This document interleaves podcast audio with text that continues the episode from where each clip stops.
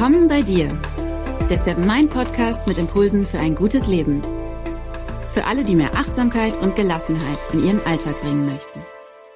Hi und herzlich willkommen im Seven Mind Podcast. Mein Name ist René Träder und das ist die 166. Impulsfolge.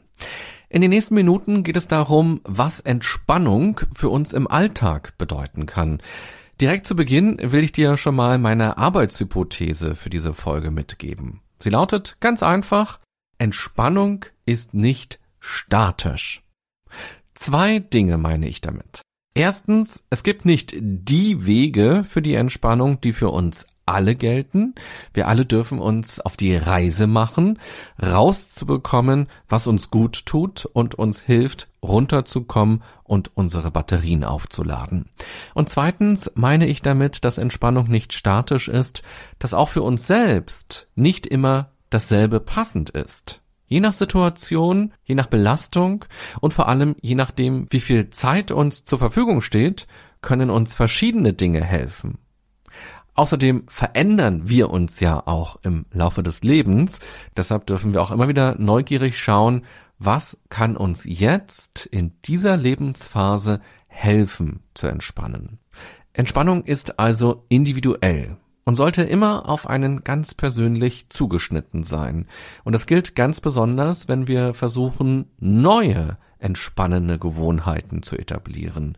Wer zum Beispiel feststellt, dass Schwimmen ihm oder ihr gut tut, aber immer erst eine Stunde bis zur Schwimmhalle fahren muss, kann schnell die Lust verlieren.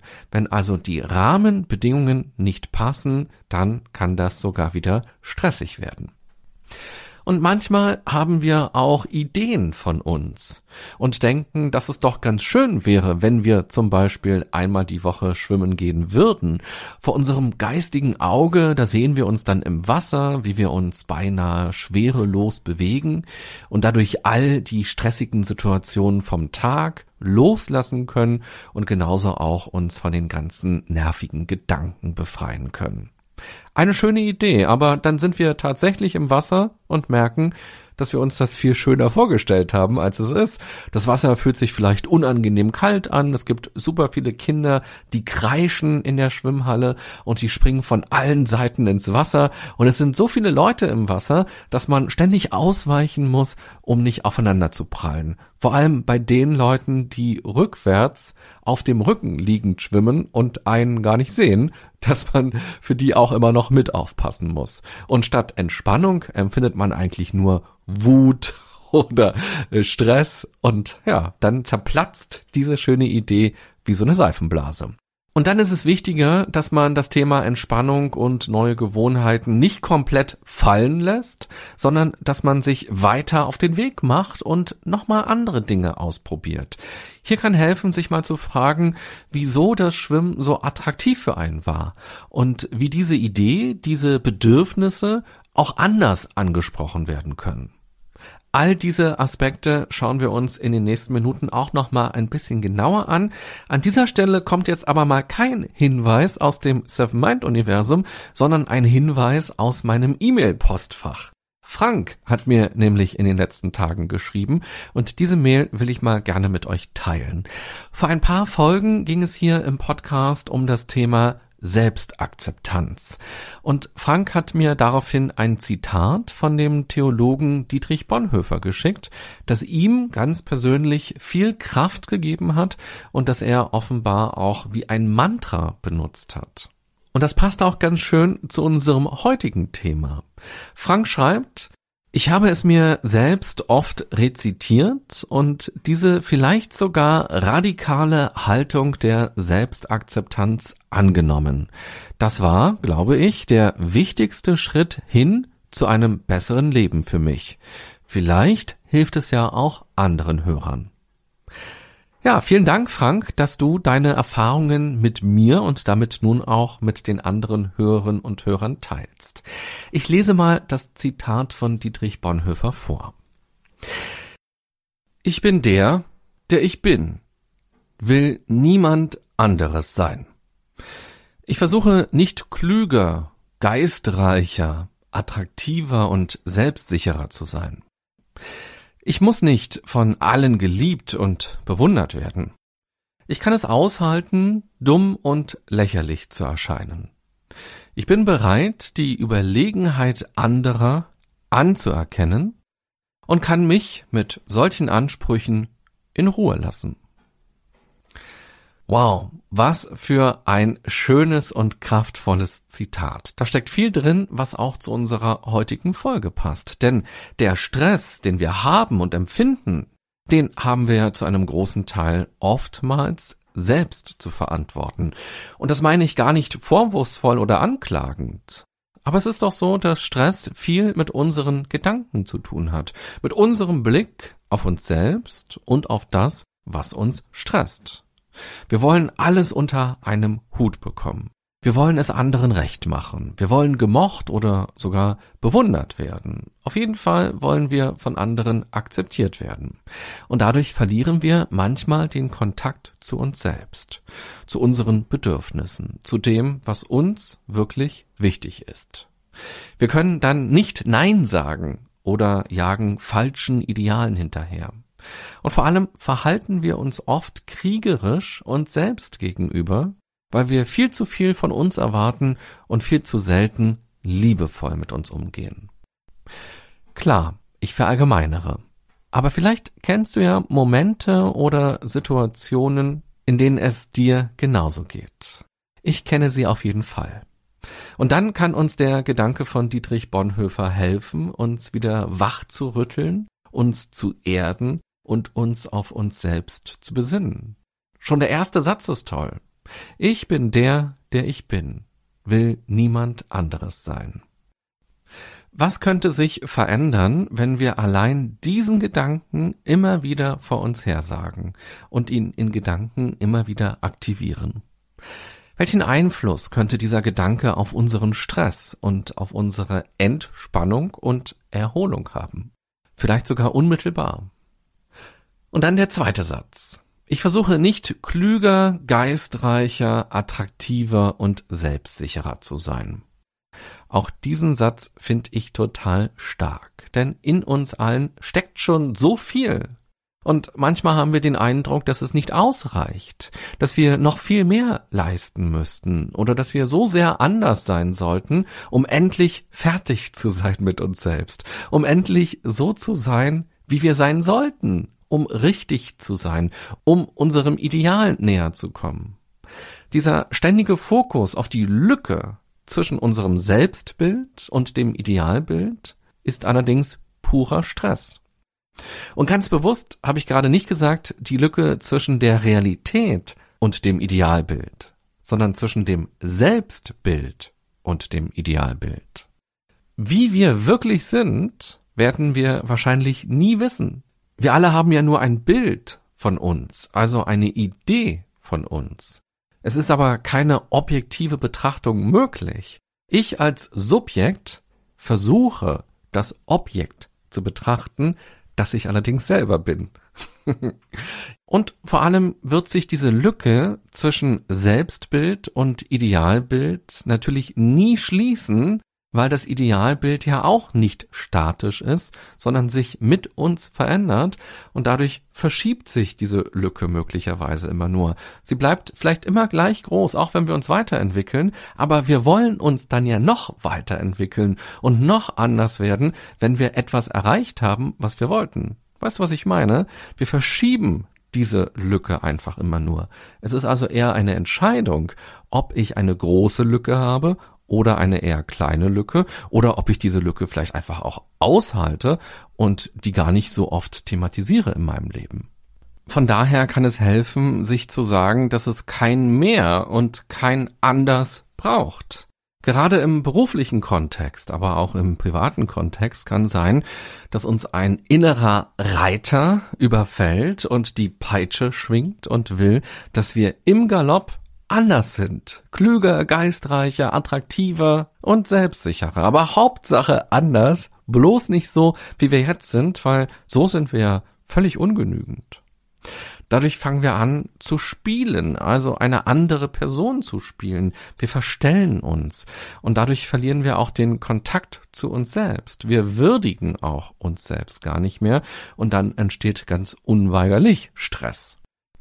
Auch der dritte Satz von Bonhoeffer ist stark. Ich muss nicht von allen geliebt und bewundert werden. Das geht auch gar nicht. Doch trotzdem können Zurückweisungen oder auch schon der Eindruck einer Zurückweisung, ja schon der Gedanke daran, dass es zu einer Zurückweisung möglicherweise kommen könnte, schmerzen. Vielleicht könnte es sogar ausreichen, wenn es nur eine Person gibt, die immer liebevoll mit uns verbunden ist. Und ja, vielleicht ahnst du es ja schon, diese Person sollten natürlich wir selbst sein. Wenn wir uns selbst nicht mögen, nicht gut mit uns umgehen, naja, wieso sollten es dann andere tun? Wir glauben, dass die Liebe im Außen die Bedingung für die Liebe bei uns selbst im Innern ist. Doch wahrscheinlich ist die Kausalität genau andersrum. Und schließlich sagt Bonhoeffer, ich bin bereit, die Überlegenheit anderer anzuerkennen und kann mich mit solchen Ansprüchen in Ruhe lassen. Warum müssen wir uns überhaupt mit anderen messen? Wieso wollen wir unbedingt besser werden, reicher werden, erfolgreicher, schöner werden als die anderen? Wieso fällt es uns so schwer, auszuhalten, dass jemand in einem Bereich besser Bescheid weiß oder weiter ist als wir? Und nicht nur aushalten, Bonhoeffer spricht ja von Anerkennen der Überlegenheit. Die andere Person ist also gar nicht unser Feind, der uns stresst, weil uns diese Lücke durch ihn oder sie bewusst wird. Die andere Person kann vielleicht sogar jemand sein, zu der wir gehen und um Rat bitten, um eine Einschätzung bitten, um Unterstützung bitten und uns dadurch zeigen, so wie wir sind, statt uns zu verstellen. Also möglicherweise auch schwach zeigen, unwissend zeigen und dadurch aber an Stärke gewinnen wenn wir uns nicht verstellen. Und vor allem der zweite Teil des Satzes ist so klasse. Ich lasse mich mit solchen Ansprüchen in Ruhe. Wie viel Stress kann also von uns abfallen oder entsteht erst gar nicht, wenn wir uns selbst mal in Ruhe lassen mit irgendwelchen Anforderungen und Erwartungen, uns immer selbst anzustupsen und zu sagen, du musst das noch machen, du musst so noch werden, du musst so aussehen, du musst dich verändern. Nee. Du musst anfangen, dich irgendwie auch mal in den Arm zu nehmen und zu sagen, cool, danke, dass ich überhaupt bin und dass ich so bin, wie ich bin und auch mal all das Gute und Schöne würdigen, anstatt immer nur zu gucken, was noch schöner und besser werden könnte. Wir selbst machen uns das Leben doch oftmals schwer. Das ist unser Anteil am Stress. Und das Leben ist um Längen entspannter, wenn wir uns selber nicht stressen. Also nochmal vielen Dank, Frank, dass du dieses Zitat geteilt hast. Man kann es tatsächlich ganz wunderbar als Mantra nutzen, aber man kann auch Teile daraus für sich rausnehmen und nur die nutzen, so wie ich jetzt ja auch gerade die einzelnen Sätze mir mal ein bisschen genauer angeschaut habe. Und vielleicht war ja einer dabei, der dich ganz besonders angesprochen hat und vielleicht hast du ja Lust, dass dieser Satz oder vielleicht auch das ganze Zitat dich in den nächsten Tagen und Wochen mal begleitet. Für mich war es zum Beispiel der Teil, sich selbst mal in Ruhe zu lassen.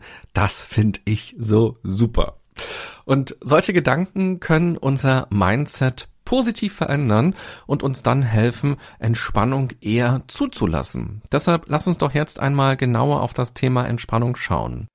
Hier im Podcast habe ich in den letzten, ja, knapp vier Jahren, denn der Podcast hat im November Geburtstag, natürlich schon hunderte Ideen, Übungen und Methoden für die Entspannung vorgestellt.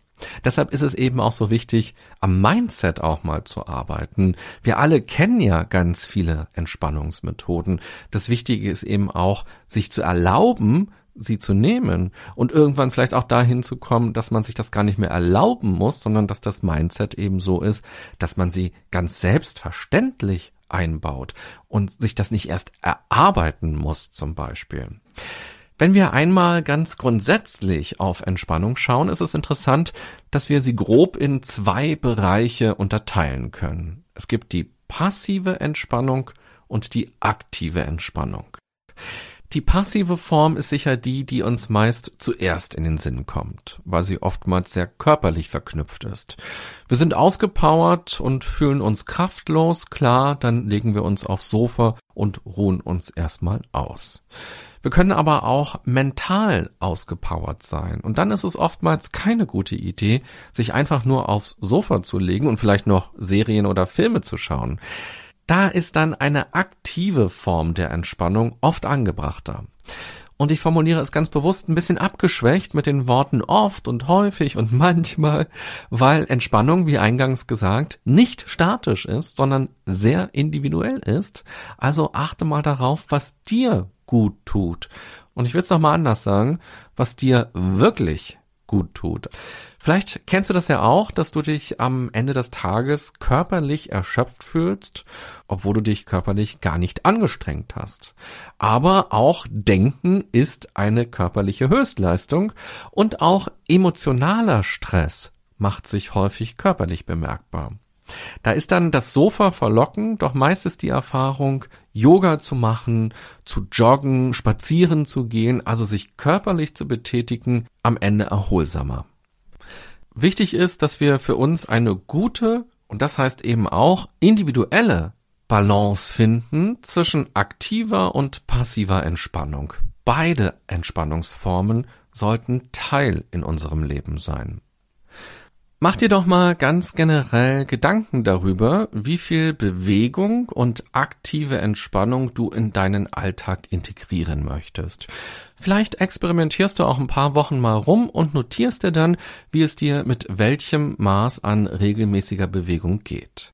Und dann kannst du dein persönliches Ziel festlegen. Zum Beispiel pro Woche sollen es drei Sporteinheiten sein. Was auch immer diese Sporteinheit ist und wie lange diese Sporteinheiten dann auch immer gehen. Und hier ist eben aber auch ganz wichtig zu berücksichtigen, dass wir im Winter vielleicht ganz andere Bedürfnisse als im Sommer haben. Dazu gehört, dass man im Sommer meist sowieso viel mehr Energie hat und es leichter fällt, morgens oder abends noch eine Runde zu joggen, als uns das im Januar bei fünf Grad minus und diesen kurzen Tagen fällt im Winter, der ja vor der Tür steht, haben wir auch ein ganz anderes Essverhalten und Schlafverhalten. Das sollten wir bei solchen Planungen immer berücksichtigen. Wir sind eben Säugetiere, die nicht in einer statischen Umgebung leben.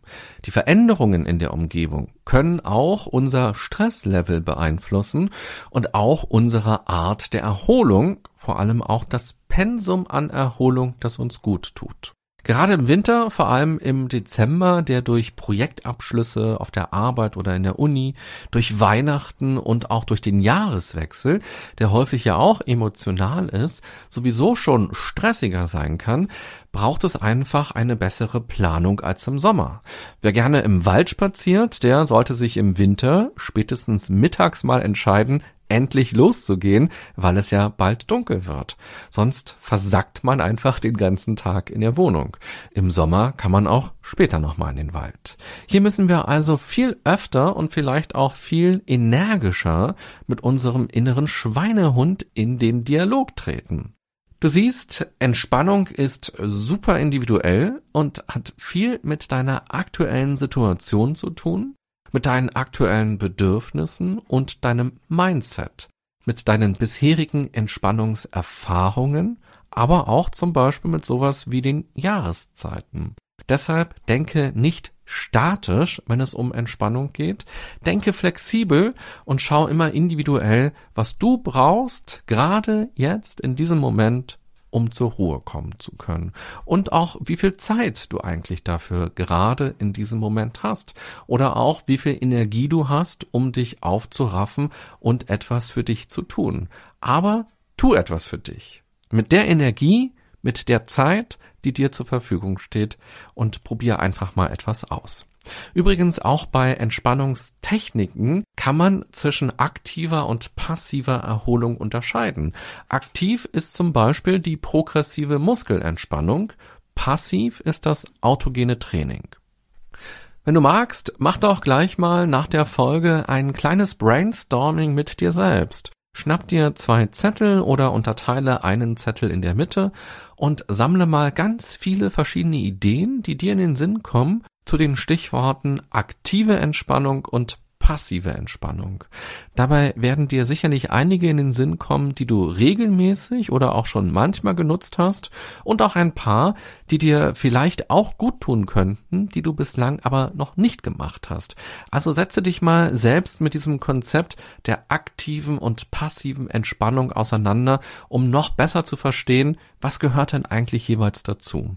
Und dann probier in den nächsten Wochen mal gezielt einige Maßnahmen aus. Das Jahr besteht ja nun noch genau aus zwei Monaten, denn heute ist der 31. Oktober 2021. Heute ist Halloween. Darüber habe ich hier noch gar nicht gesprochen. Ich habe noch gar nicht dich erschreckt. ja, das wird aber auch, glaube ich, nicht mehr passieren. Aber wer weiß, sei wachsam bis zum Ende der Folge.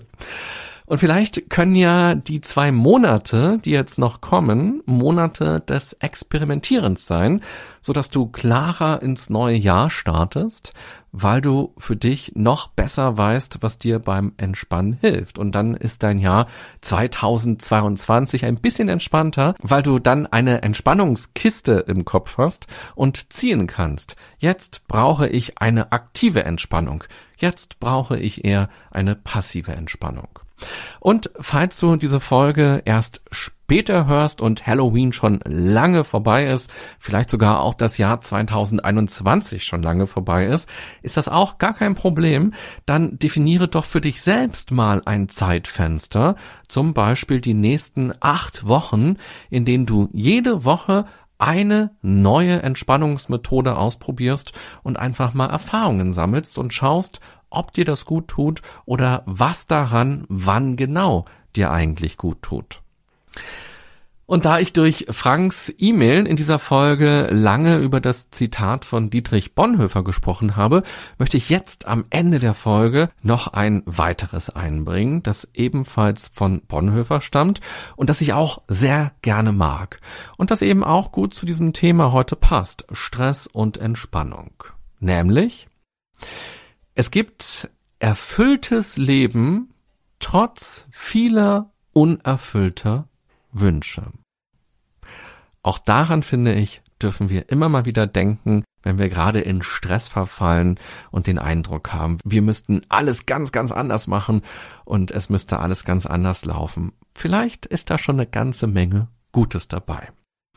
Und in diesem Sinne sage ich Danke fürs Zuhören und auch für eure E-Mails an dieser Stelle mal und eine gute und achtsame Zeit für dich bei der aktiven und der passiven Erholung und vor allem mit einem liebevollen Mindset, durch das du dich mit stressigen und lieblosen Quatsch einfach mal in Ruhe lässt. Buh! Hier kam doch noch der kleine Halloween-Erschrecker. Bis bald. Bye bye, sagt René Träder.